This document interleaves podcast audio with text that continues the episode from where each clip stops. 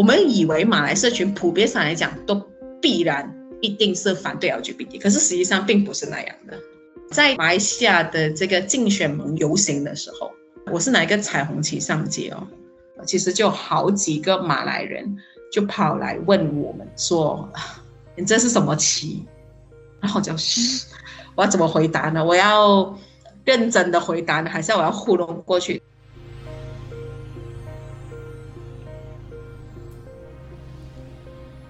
欢迎收听 UDN Global 转角国际重磅广播，我是编辑惠仪。那今天的编辑插播呢，只有我一个编辑，但是我们邀请了一位马来西亚的来宾，希望跟大家谈谈一下马来西亚穆斯林跨性别人士 n o r s a j a 的一个案例。那为什么编辑插播会选这一则？那有听 Daily 的听众可能有一些印象，我之前呢在 Daily 上面有更新过，有一位逃到泰国的马来西亚跨性别穆斯林，叫做 Nor Sajat，他要被马来西亚政府引渡回马来西亚的一个新闻。所以今天的编辑插播邀请到了张玉山。那玉山呢，是在马来西亚长期关注当地的一个性别平权，还有 LGBTQ 的权益议题的一个社运人士。那今天邀请到他，希望来跟我们聊聊这一件事情。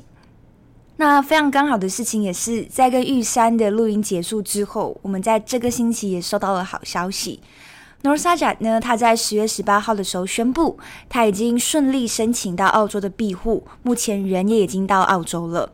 所以这一次，我跟玉珊呢，就非常希望我们可以从 Nor Sajat 的案例来切入，来回溯一下马来西亚过去的整个大环境的一个脉络，来谈谈当地 LGBT 的处境，尤其是穆斯林 LGBT，他们到底面临了哪一些问题。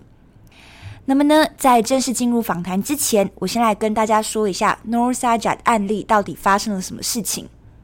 好。Nor Sajat 今年是三十六岁，他是当地的一位马来人穆斯林，也是马来西亚当地少数公开跨性别身份的一个人士。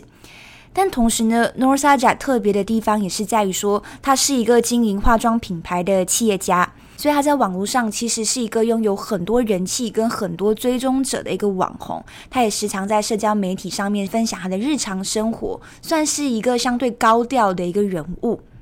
但是呢，马来西亚目前整体的环境对于 LGBT 是比较保守的，所以 Nor s a j a 时常因为他跨性别，还有他穆斯林这样子的一个双重身份，时常遭到当地的一些宗教局或者是执法单位的骚扰，甚至也有收过一些匿名人士的威胁。我们举一个例子，像是在二零一八年的时候，Nor Sajat 因为穿着女装去参加一个宗教活动，所以到最后是被控违反雪州伊斯兰刑事法第十条文下的侮辱伊斯兰罪。那其实被控告之后，Nor Sajat 是要在今年二月出庭的，但是一直到当天的时候都没有看到他。那最后呢，当法庭寄出逮捕令的时候，就发现 Nor Sajat 已经从马来西亚逃亡到泰国了。那根据警方的说法是，他在跟泰国执法单位的合作之下，已经在今年九月八号的时候逮捕了 Nor Sajat。然后后来呢，马来西亚政府呢也递交他们的引渡文件给泰国政府，那希望泰国可以引渡 Nor Sajat 回到马来西亚受审。所以我们可以看到，马来西亚几乎是出动官方的一个资源，要把 Nor Sajat 带回国。但是很幸运的是，就像我们刚刚讲的，Nor Sajat 现在是已经顺利的以政治庇护者的身份进入到了澳洲，所以应该是没有办法再被引渡回马来西亚了。好，那这就是大概 Nor Sajat 案件的一个经过。那讲到这边，大家可能会比较模糊，或者是比较好奇的事情是，我们刚刚提到的伊斯兰刑事法到底是什么？那马来人跟穆斯林是有关系的吗？那我们这边想来跟大家补充一个前提。那首先我们都知道说，马来西亚最大的一个种族其实就是马来人，占当地人口百分之大约七十吧。那我们的宪法上面是有规定，所有的马来人都必须是穆斯林。所以 Nor Sajat 他是马来人，所以他也被认定为是穆斯林。而当你是穆斯林的话，那你就会适用于伊斯兰刑事法。所以再来第二个，这也牵扯到的事情是。马来西亚呢，其实是实行双司法系统制度的，所以第一个就是有一个全民适用、全马来西亚人民适用的联邦宪法。那再来第二个，其实是只适用于穆斯林的生活事务，然后是由各州的州政府来管辖跟制定的伊斯兰刑事法。所以呢，Nor Sajat 这一次是在伊斯兰刑事法底下被控告的。那其实呢，Nor s a j a 的案例传出来之后，我们在今年呃十月初的时候，也有写了一篇关于 Nor s a j a 的文章，我也会把它放在我们的资讯栏里面。那当时候这篇文章发出去的时候，就发现说，诶，有一些台湾读者可能对于马来西亚有伊斯兰刑事法，其实是有点压抑的，也不晓得说，诶，这到底会怎么影响当地的 LGBT 穆斯林人士。那另外也是，大家目前的印象可能是觉得说，马来西亚是特别保守的一个国家，尤其是大家可能有一些印象是我们的前副首相安华，他之前是被控肛交案嘛，所以大家也会觉得好奇说，诶，为什么肛交案是有罪的？好，但这边呢，其实要讲的事情是过去的背景跟脉络其实不是这样的。那曾经的马来西亚呢，其实还有专门的团队是来做跨性别手术的。但现在已经没了啦，所以你可以看到过去的一个环境，大概七零八零年代整体的环境是对于 LGBT 非常多元跟非常包容的，甚至东南亚整体区域其实也是。好，但问题就在于说，为什么走到现在二零二一年的时候，这样子原本一个对性别多元、非常开放、非常包容的一个国家，会呈现这样子慢慢倒退的一个趋势？那我们今天也会跟玉山聊聊这个状况。那我们现在就来听听玉山怎么跟大家说。Hello，大家好，我是玉山。那我本身是这个啊，马来西亚 LGBT 权益组织 Diversity 一样的成员。那同时，我本身也啊，在马来西亚一个左翼政党社会主义党的这个全国执委，诶，全国中委。然后主要啊，长期都在马来西亚关心关于就是性别平等，然后 LGBT 权益。然后还有劳工权益相关的课题。那我从 Nor Sajat 这个案件其实可以看到，尽管马来西亚人其实还是有一些社群，他们是很支持 Nor Sajat 的，但是从马来社群的比较保守派的回应，其实也可以看到说，它反映的一个问题是，就是马来西亚现在目前所谓逐渐伊斯兰化，或者是越来越更保守的一个趋势跟状态。但是我们在更进一步深入探讨之前，想要先请玉山先跟听众们稍微介绍一下 LGBT 这些性少数社群们，他们在马来西亚他们生活的状况大概是什么样子的？其实我觉得看马来西亚整体呃的状况来讲哦，我觉得有点像是比上不足，比下有余的一个状况。相对对，相对。所以如果你要比起一些我们所谓的相对在人权课题上走的比较进步。例如像台湾好了，那我们可能也比不上台湾，嗯、但我们要比起一些非常压迫的国家，例如像一些啊、呃、伊斯兰国家来讲，我们又不到那么糟糕，所以我们还是有一些空间可以去抗争，或者是可以做一些事情这样子。所以整体来讲，我觉得是比上不足，比下有余。当然，这是一个整体的空间哦。但是如果呃我们谈。再细致的去谈，其实还可以谈，在马来西亚又分别可以分，因为我们大概可以分成穆斯林群体跟非穆斯林群体。为什么我们要这样分呢？因为马来西亚啊有一个制度，就是只要你是穆斯林，然后还是有一个我们所谓的天生穆斯林的一个状态，born Muslim，就是你一出生你就自动的成为这个穆斯林的一个状况，所以变成他在啊离开这个啊穆斯林的身份来讲，会相对的困难。虽然我不全然认同，但普遍上来讲，我们可以看到蛮多啊。我们谈伊斯兰教或者是基督教，很多时候都是啊反对这个 LGBT 嘛。然后当然，其实伊斯兰教跟基督教也是一样，就是你有不同的啊诠释你的那个教点的那个空间。那个我们不在这里讨论。但是在马来西亚呢，就是因为你是 born Muslim 天生穆斯林的这样子的一个状态，变成说，假设你是个 LGBT，然后你作为一个穆斯林，同时又是穆斯林，你在马来西亚。首先脱离宗教这个事情就比较困难，不是说比较困难，其实是非常困难。它跟基督教你要脱离这个宗教，或者是你去寻求啊、呃、其他教会，可能比较同自由上的教会的状况是非常的不一样。然后，所以我们可以看到说，在两者比较来讲的话呢，我们可以看到说，呃，穆斯林的呃 LGBT 其实就是比起非穆斯林来讲。他的处境又相对的困难。主要是我们不只是有这个民法，但是穆斯林来讲，他同时有一个伊斯兰法，就是回到像诺沙贾他遇到的这个状况。所以伊斯兰法里头有不同关于惩罚这个 LGBT，无论是他的装扮，或者是他的性行为等等的这样子的一个状况。打个比方好了，我本身是一个非穆斯林啊、呃、同性恋，嗯，那我在马来西亚呢，其实过得还算不错了。好了，不能讲不错，就是 OK 啦，没有问题啦。就是我不会被，至少我在街头上公开的跟我女朋友牵手，甚至乎接吻，我不会被找太大的麻烦。但是假设现在是呃一对穆斯林的同性伴侣，或者一位穆斯林跨性别，他其实只要在公开场合上有一些像同性之间的一些拥吻啊、亲密动作啊，或者跨性别他穿着他想要穿的这个服装，例如啊、呃、女跨性别他穿女装，执法单位就可以找他们麻烦。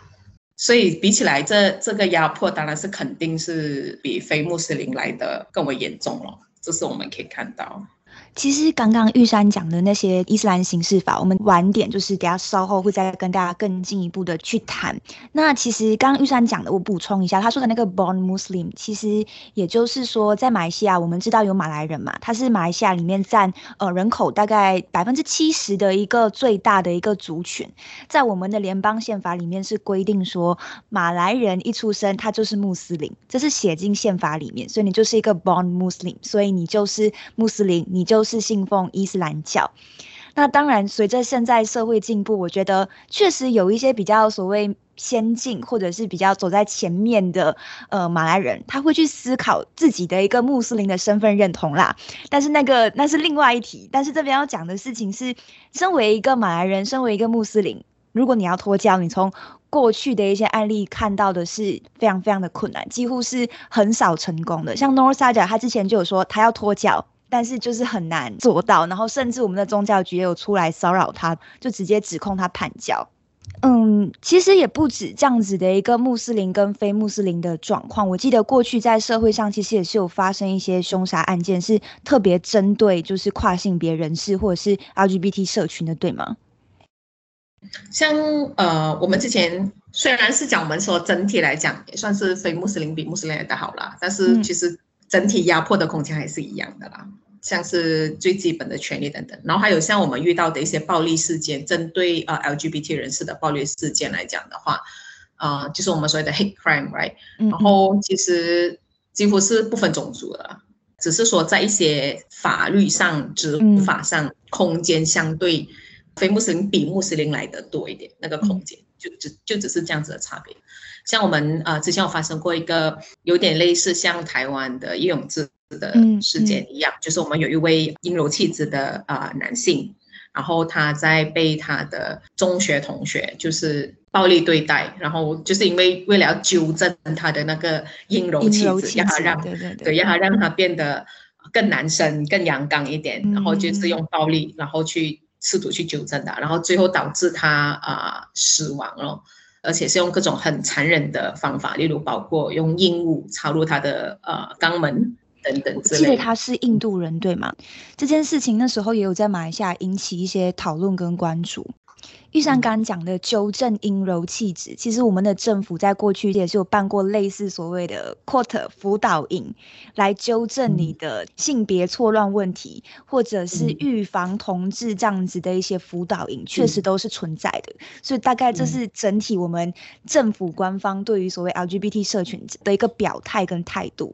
但是我也要想要讲一点的，就是所谓的这个纠正营来讲，它主要还是针对穆斯林。哦，所以像非穆斯林，一般上来讲，以我为例好了，就是我不会被政府强迫，我在一些状况下，我不会需要去出席这样子的纠正营了。但其实刚刚讲了这些社会上的恐惧跨性别啊，或者是政府官方很很保守的一个立场，其实，在找资料的过程当中，如果我们大家就是 T 那些关键字，就会发现说，哎，以前的状况其实不是这个样子的。那马来西亚其实在过去大概呃五零七零年代，是一个对于性别非常非常开放、非常非常包容的一个社会跟国度。之前有看到玉山一篇文章有提到说，哎，在五零年代到七零年代，玉山的形容是是一个所谓情欲大开的一个国家跟社会。像是穆斯林，他们其实可以穿他们自己想要穿的衣服。那你可以从宽松的睡衣，或者是你将要穿比较暴露，或者是你要穿贴身衣物，这些都是 OK 没有问题的。然后让我自己在找资料过程中有一个发现，跟我觉得很大的一个收获是在八零年代，其实我们的马大医院是有做跨性别人士的手术的。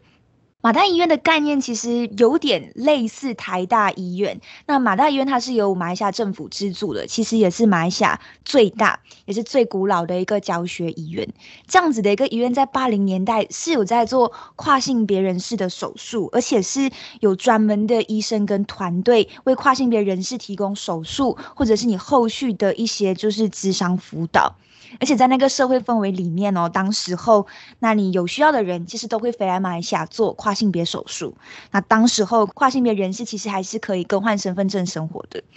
但现在这样子的一个团队就是已经没有了，就是对，被被抽走了。我就觉得说，从五零年代其实到现在很近而已。那这中间的变化。跟那中间的脉络，可不可以请玉山解释一下，为什么我们好像在走一个你知道倒退的过程？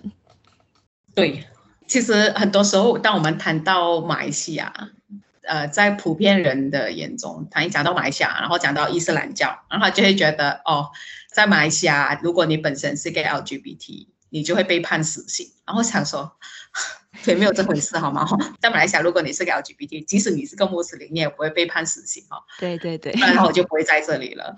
然后呃，但是这样子的误解，其实很多人都有，包括马来西亚人本身自己也会觉得，呃，LGBT 在马来西亚就是很糟糕、很惨。可是很多时候，我们就是要回顾、看回我们的历史嘛。其实历史上，我们其实像刚刚啊、呃、您所说的，就是还有一个很自由。我不会讲开放，我想它是一个很自由的一个空间。对，像啊、呃，你刚刚提到就是说那个呃马大医院的那那个性别重置手术，对吗？像我们在甚至府再早一点，在呃六零年代的时候，有一个田野学者叫啊、呃、Douglas Rayback，他其实那时候做了一个研究，他发现要在吉兰丹首都周遭的那个地区，嗯、其实甚至府有出现所谓的呃同性恋村。吉兰丹哦，对。为什么我们会讲？对，你讲我讲这个事情的时候，每个人都会哇，吉兰丹。可是因为吉兰丹在我们现在的马来西亚，或者是过去二十年，我们看吉兰丹，因为它是马来西亚的伊斯兰党执政的一个呃州属，然后其实他他提出了非常多很糟糕的一些政策，例如在任何公开场合，男女都必须要分开坐，像电影院男女要分开坐，然后理发店也必须要分开这样子等等，然后就是让大家觉得 这么一个可怕的吉兰丹，哎。我 我们以前竟然有个同性恋村，那到底是怎么一回事，对吗？然后，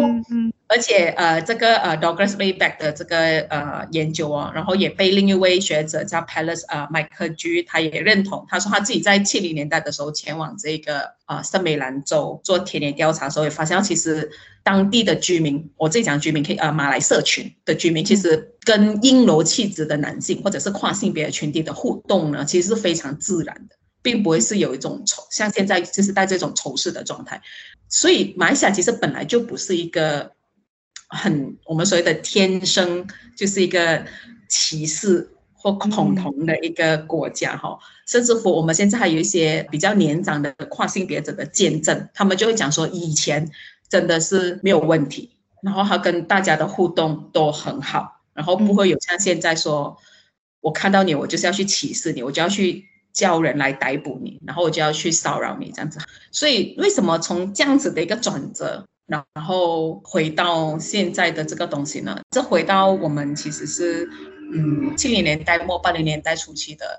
一系列的这个我们所谓的伊斯兰化运动了，然后他当然也回到当时候啊国际社会啊，尤其是伊斯兰国家那时候他们啊成功对抗了这个西方的入侵等等，也有这样子的因素。然后在那个时候呢，其实马来西亚有一个我们所谓的呃伊斯兰复兴运动，嗯，然后这个伊斯兰复兴运动其实当时已经是获得很高的支持率。然后我们那时候的首相马哈迪，他当时就说，他为了对抗这个哇，越得到越来越多人支持的 这个伊斯兰复兴运动的时候，因为他要巩固他自己的这个首相的职位，他那时候就邀请了其中一个的领袖，青年领袖安华，这安华也就是后来被控港交案的。台湾听众可能有一些印象，对。然后他就加入巫统，然后阿华加入巫统呢，他就开始在担任了一些公职嘛，像部长职位或副部长职位了。然后开始那时候马哈迪政府就展开了整个系列的，哦，我所谓的宗教建制化的一个行动，呃，institutionalize 这样子的一个行动，他就整顿整个伊斯兰法。在这之前哦，伊斯兰法是一个相对松散、糟糕一点的来讲，就是他不被认真看待的一个司法制度。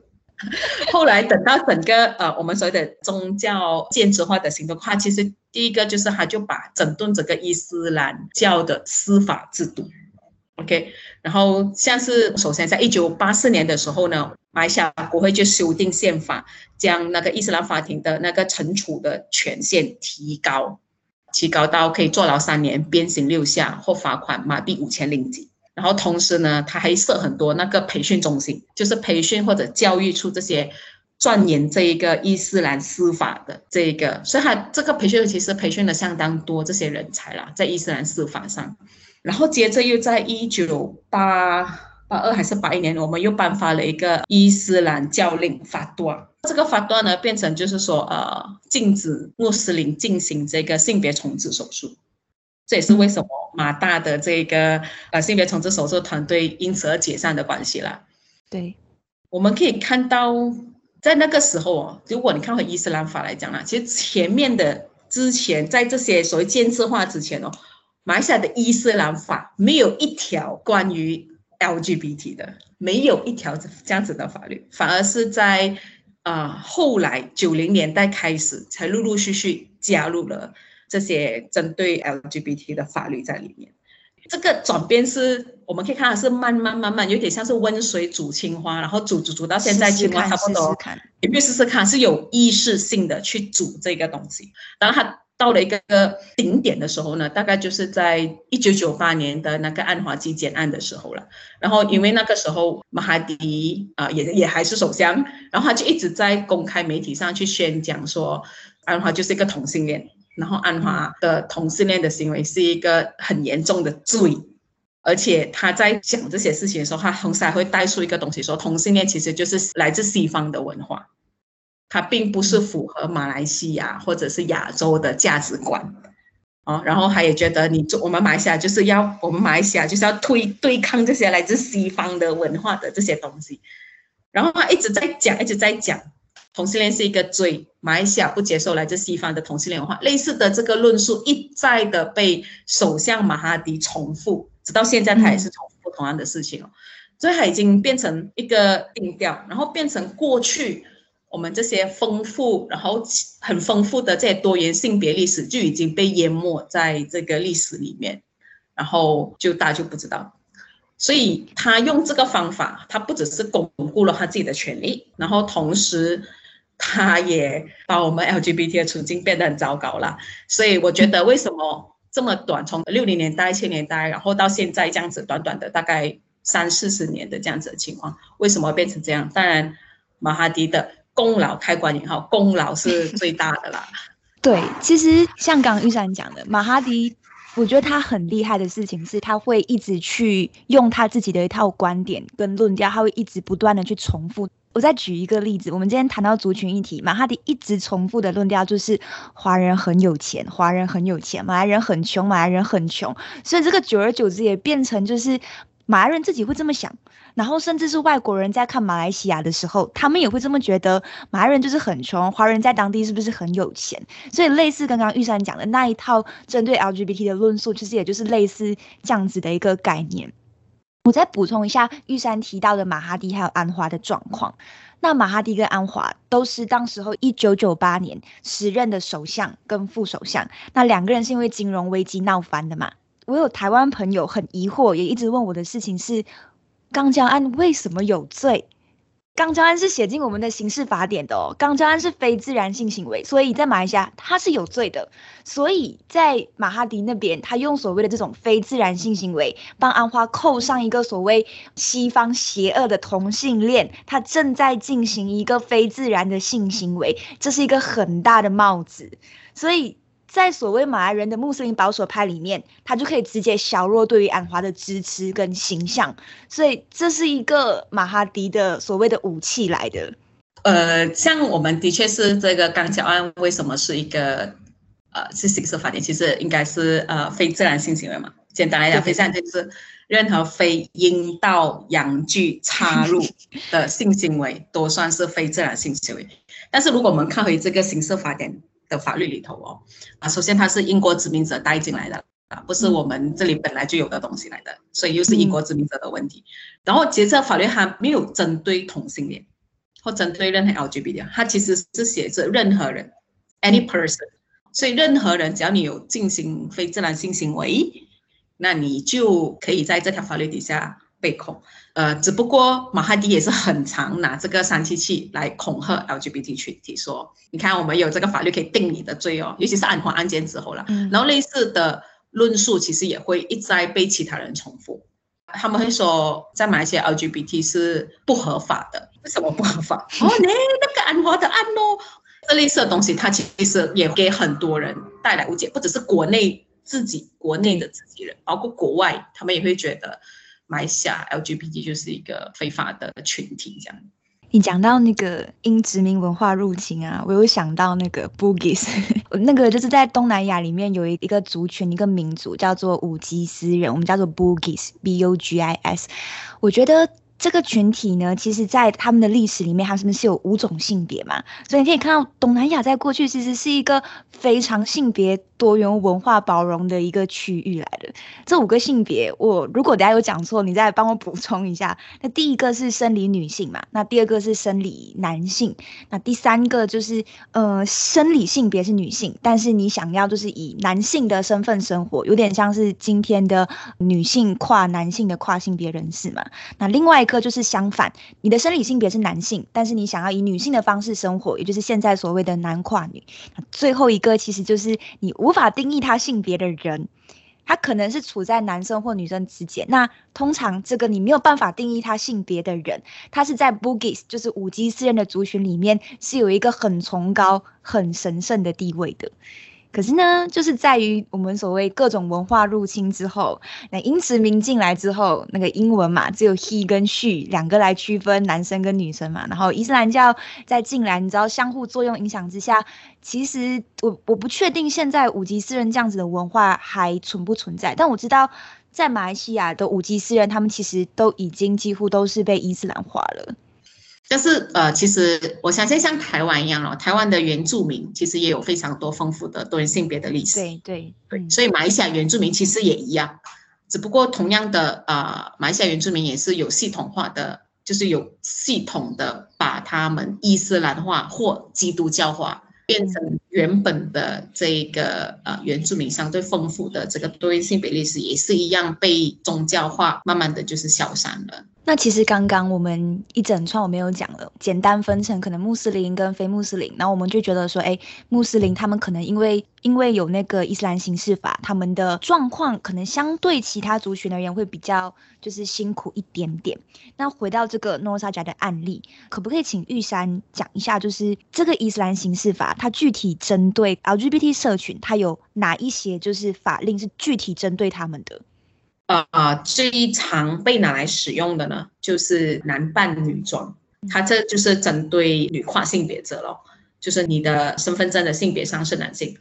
然后你现在穿成女装，那你就会可以在这个法律底下被逮捕、被控告。然后也有一个就是女扮男装，这是针对男跨性别者，当然它也会拿来针对 T 哦。呃，还有另外一个就是，如果呃各位台湾的听众有知道的话。去年是前年吧，我们登嘉楼州有一对女同性恋情侣，就是被公开变性，因为他们发生同性性行为啊。然后那个我们叫穆萨哈卡，然后那时候其实我看到很多台湾媒体都会讲的是一个同性性行为，其实穆萨哈卡不是一个同性性行为，穆萨哈卡是啊、我们所谓的阴道摩擦性行为，我们可以讲的这么 specific 啊。你无论你用什么东西去摩擦阴道的一种性行为，它就是穆萨哈嘎的其中一种。例如，你用手指摩擦阴道，它也算是呃穆萨哈嘎。你用呃性爱玩具去摩擦阴道，也是穆萨哈嘎。甚至乎你用你的阳具你真正男性的阳具，不是玩具哦，阳具去摩擦阴道，然后你没有插入，那也算是犯了这个穆萨哈嘎罪。所以那时候那个案例是他们发现，在车上发现性爱玩具嘛，所以这是摩沙哈嘎。然后还有像诺萨加的 case 就是侮辱伊斯兰教，但是其实侮辱伊斯兰教这个事情呢，过往其实我没有记错的话，诺萨加几乎是第一个。因为过去你讲的可能都是被控你女扮男装或男扮女装，但是不是侮辱伊斯兰教。但这次诺萨加的案例是侮辱伊斯兰教。其实我们看完诺萨加的案例，我们也会想说，为什么是侮辱伊斯兰教？他其实有更明确的案例可以去控告他，例如男扮女装，对吗？嗯。但是因为诺萨加本身在马来西亚是一个非常高调的女商人，非常高调。然后也呃广就是在马来西亚也是算是非常知名的一个跨性别女商人哦，所以在呃过去几年哦，一直来都会有呃这个呃宗教局的执法单位或者宗教右翼组织，他们其实会一直试图去啊、骚扰她，然后试图想办法要让她呃将她定罪了。那为什么不是用最直接的？男扮女装的这个法律去惩罚他呢？我觉得最直接是因为过去二零一九年我没有记错的话，然后其实诺莎加讲过好几次，他自己是坤沙，坤沙这个 term 啊，其实是马来西亚的一个，或者也在伊斯兰教里头也会在用的。坤沙其实就是啊双性人的意思，也就是说有有两个性器官。然后诺莎加是说他自己是坤沙，他有把他父母叫来，然后去证明他就是坤沙。所以，也许我想，就是因为这样子的情况底下，你没有办法用男扮女装来去呃控告他，因为在伊斯兰教典里头，《可兰经》说婚纱是没有问题的。我懂你意思，所以才会要用侮辱伊斯兰教，就另外要找一个方式，另外找一个条例来把他定罪。Yeah, exactly，我认为是这样。对，那如果这一些像是，呃，因为我们马来西亚有司法双轨制嘛，刚刚跟大家讲的都是适用于就是穆斯林的伊斯兰刑事法。那我们的最高法律其实是联邦宪法。那所谓这一些像是我们用诺萨加的例子好了，那如果他今天因为已经在伊斯兰刑事法被控告侮辱伊斯兰罪嘛，那他有没有办法就是上诉到我们的最高法院？争取自己的权益，就是可能用我们宪法规定对于就是人权啊，对于自由的保障这个东西，嗯，可以。但是之前呃，马哈迪政府有改了一个宪法，就是说你在这个伊斯兰法庭里头，你的裁决不能拿去民事法庭挑战，那个是裁决，就是已经有 judgment 了的。通常如果你要去挑战联邦宪法来讲，你必须在他还没有裁决之前，就是整个案件在在进行的时候，你就即刻去我们说的 file case。像是诺斯特加案例是侮辱伊斯兰教，然后他是在伊斯兰法底下，然后但是这个事情是还没有结果，还没有一个裁决在伊斯兰的司法制度里头，所以我们把这个案件，我们可以把它带到去啊、呃、民法里头进行啊、呃、我们所谓的司法审核，或者是英文的 term 就是 judicial review，像香港同婚运动也是在做 judicial review 的一个做法。嗯那因为现在诺萨加我们看到的是他已经逃到国外了嘛，就是去到国外了。我相信他可能也没有想要进行这个司法审核的这样子的一个行动。假设我们现在假设诺萨加他想要去挑战这个针对他的侮辱伊斯兰，可不可以？当然可以呀、啊。就是你回到联邦宪法，然后申请 judicial review，然后通常联邦宪法其实有相当多的法条是保障 LGBT 的哦。然后我们讲最简单的就是啊，equality，众生平等哦，嗯，就是任何人都是平等的。然后可是实际上，实际上就是不平等，因为异性恋可以结婚，我不可以结婚，那其实就已经是不平等的一个现象了。我们还有一个很长，我们拿来做我们所谓的司法抗争的一个宪法里头，就是所谓的 freedom of expression。嗯，当然我们很常会去诠释这个 freedom expression 应该是言论自由，对，可是。当我们讲 expression 的时候呢，不能把它局限于就是言论。它很多时候呢，how I express myself，呃、uh,，what I'm wearing，就是我如何表达我自己，通过穿着打扮，这也是算是 freedom of expression 的其中一个部分。嗯，所以这个是我们呃所有涉及 LGBT 法律里头，它都是一个非常重要的东西，它是一个 freedom of expression。所以他当然也可以用这一个法条去对抗，因为为什么宗教局觉得他侮辱伊斯兰？因为他穿着女装出席宗教活动？可是他穿着女装是他的穿着自由，是他的 part of her freedom of expression。所以这个是我我觉得还是可以放在这一个情况去打这个联邦宪法的。所以呃，这是我稍微粗浅的一个分析。其实我在想的事情是。我们今天讲了这么多，好像讲的就是穆斯林 LGBT 在马来西亚，然后讲了伊斯兰刑事法，其实不是要跟大家讲说，哎，你看这一些穆斯林 LGBT 很惨，然后伊斯兰法、伊斯兰刑事法或者是伊斯兰教，它其实就是一个不好的宗教，或者是怎么样。我相信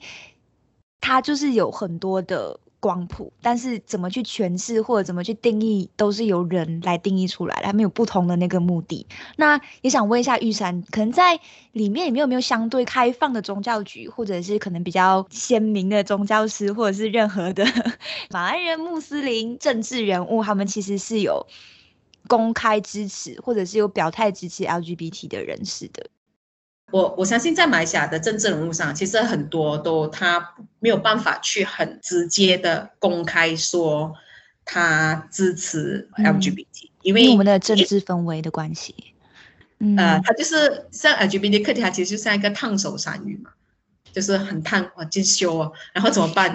你要么精修，你一直抱在手上，一直弄它，还是你就干脆丢掉它？那现在我们看到更多这这种，其实就是选择丢掉它。那最典型的例子就是那时候西蒙政府的宗教部长穆加希，他那时他就是一个非常典型的例子，把 LGBT 这个烫手山丢掉的一个最典型的例子。在他还没有担任部长职或者他还没有执政政府的时候呢，穆加希他曾经发表过一个非常正面的一个讯息，他觉得 LGBT 群体是在这个宪法。底下所保障的一个群体，所以他必须应该享有宪法底下所保所赋予的任何的保障，包括我刚刚提到的 equality 平等，还有 freedom of expression 等等之类的这东西。他讲过这一番话，然后在他成为这个宗教部长的初期哦，前三到五个月的时候呢，当有媒体或者有在野政党。去攻击他关 LGBT 课题的时候，他的姿态还也是同样的，保持一个相对开放的一个姿态，说他也没有明确讲支持，他就是以法论法嘛，宪法就是保障我们这样所有人，这里的所有人包括 LGBT，他的姿态都是这样，一直到这个攻击到他。被打喊的呃不能忍受的时候，对不起，有一些马来西亚的 口音出来，没关系，没关系，可以可以可以理解，我完全我觉得很亲切。然后就是当那个攻击已经越来越猛烈的时候，然后他啊，我觉得还可能本身也承受着党内的压力等等之类，或者身为一个西蒙政府一个新的政府的一个压力底下，他就开始他的姿态变成反对 LGBT 了。所以怎么讲？我自己会觉得，我理解政治人物，你没有办法很直接说我支持 LGBT。OK，我理解这个，因为你这样子说，无疑就是一个呃政治自杀。嗯，你说了就是完蛋了，你完蛋了。我可以理解这个部分哦，但是你可不可以还是保持着那一个以法论法的一个精神？宪法就是的确是这样，然后这个事情我们的确是受到宪法的保护。那。就是这么简单，或者甚至乎前妇女发展部部长他说，不管你讨厌、喜欢、认同不认同，你都不能用暴力去对待，用暴力的行为，就是你去打跨性别，这都是错误的。那我也觉得这是很好的一个开始，我们从慢慢的去改变整个整体的整个论述，这个我相信是还是可以做，可以的。但是很可惜，我们有两百。二两百二十二个这个国会议员哦，可以做出这样子的一个呃公开的表态的人数不到一八千，好不到五八千了，五八千了，五八千，我们大概有，对，大概是这样。然后，嗯，所以你可以看到说，政治人物上会比较难，尤其是现在又整个我们所谓的像猎巫的一个状况，让政治人物会更加的小心翼翼去谈这个事情。呃，因为很多其实很多时候是马来西亚人的种族分化也是蛮严重嘛，就是我们讲是马来人跟马来人混在一起，华人跟华人混在一起，印度人跟印度人混在一起。那华人或印度人，他有没有可能去混其他种族？当然也是有，可是你混其他种族，你可能在你同一个公司里头上班，跟你真正的去走入他的生活，理解他们整个状况来讲的话，其实马来西亚的人还是很多都不会这样子做。即使是回到 LGBT 群体也是一样，虽然我们无论任何一个种族，其实都是在同一条船上，我们都是同样受到政府压迫的一个群体，但是我们还是一样会自己人跟自己人在一起，哈，就是在自己的一个同文层里头，你有没有办法去跨出你的同文层？像我自己的话，我本身就很常跨出去，呃，当然也因为我工作的因素，我们以为马来社群普遍上来讲都必然一定是反对 LGBT，可是实际上并不是那样的。像我之前遇过的其中一个案例，好了，在马来西亚的这个竞选盟游行的时候，我是拿一个彩虹旗上街哦，嗯，然后那个时候马来社群已经开始知道这个彩虹旗代表所代表的符码是什么意思，可是那时候我们就是我跟我我的几位朋友，我们就一起拿着一个非常大面，我相信是马来西亚历史上首面这么大面的彩虹旗出现在这个竞选盟的集会上，然后这集会不只是华人参加，他其实是各大族群都在参加，而且更大的族群其实是马来族群。然后我们打着这个长旗走上街的时候呢，其实就好几个马来人就跑来问我们说：“你这是什么旗？”然后就是我要怎么回答呢？我要认真的回答呢，还是我要糊弄过去？后来我就想说，当然。嗯，你就不能糊弄，因为如果你要糊弄过去，那你当初就不要拿彩虹旗出来，不然你为什么要拿这个彩虹旗出来？因为你拿彩虹旗出来就是要宣告说，LGBT 群体跟所有马来西亚人一样，关心这个选举改革的事物。所以我后来就觉得，我那时就觉得好，那我就直接讲好了，因为那时我还是对这马来社群有刻板印象，就觉得完蛋了，所以一定要来吵架了，要来批判我了。然后呃，但我就很坦白讲，我这个是。LGBT 的旗帜，然后他也听得到 LGBT 是什么，然后他就说哦，然后他开始问我，就是呃，那每个颜色代表什么意思？然后我说性我怎么我怎么记得？我大概只记得什么某个颜色代表性啊，我说好，这个不能跟他讲，然后 等等之类，然后我好像说，我就很坦白说，呃，我大概只记得几个，然后其他的我不是很记得。但是 overall 整个旗帜是代表 LGBT，然后我就以为他要开始对我就是说出一些难听的话的时候呢，那反而让人惊讶的是，他反而是说哦，然后他就讲，虽然我的宗教不认同，但是我支持你们有上街的权利。你当下的心情是什么？呃，我觉得这其实就是往他其实这个事情形塑我往后非常大的一个事情，说你不能很。片面的、很扁平化的去看主某个族群，就是可能因为某些人有做出这样子某部分的做出这样行为，而且你用很扁平化、很 generalized 的事情去看这个群体。然后还有就是说，你可不可以接受说，他说他宗教不认同，但是你有宪法保障你的权利？有一些可能会觉得，没有，我就是要跟他争到他宗教也要认同我为止。哦。但我觉得这就是呃，我自己会觉得言论自由的所谓的言论自由，就是我们允许不同的言论的出现，但是你不能用这个事情去压迫对方。所以就算是你可以宗教不认同 LGBT，OK，那是你言论自由的部分，但是你不能用这个来压迫。所以我觉得这是一个呃，算是改变我后来整个在社会运动上的想法跟看法。嗯嗯。你其实最后的话讲了很多嘛，其实整体大环境啊，讲了民间啊，我在想最后有没有机会来谈谈，就是关于你自己的一个问题。你觉得在你可能做维权跟倡议的过程当中啊，你有没有过很挫折的时候，或者是你觉得很恐惧过的时候啊？有没有？如果有的话，你自己当初是怎么就是克服？跟坚持下来的，嗯，其实恐惧倒没有啦，嗯，因为呃，恐惧来讲，主要是假设万一有什么事情发生在我身上，OK，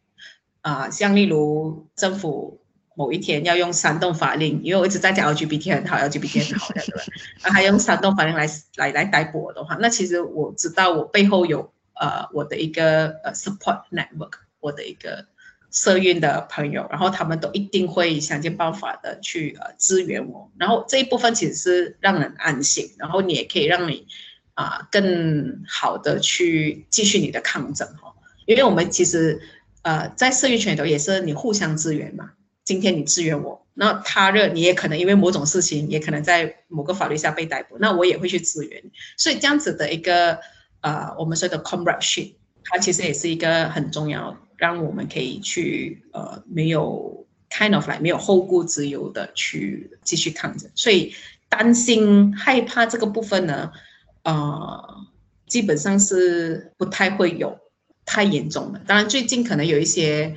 像我之前跟你提到，就是那个宗教右翼分子，就是他会去 doxing，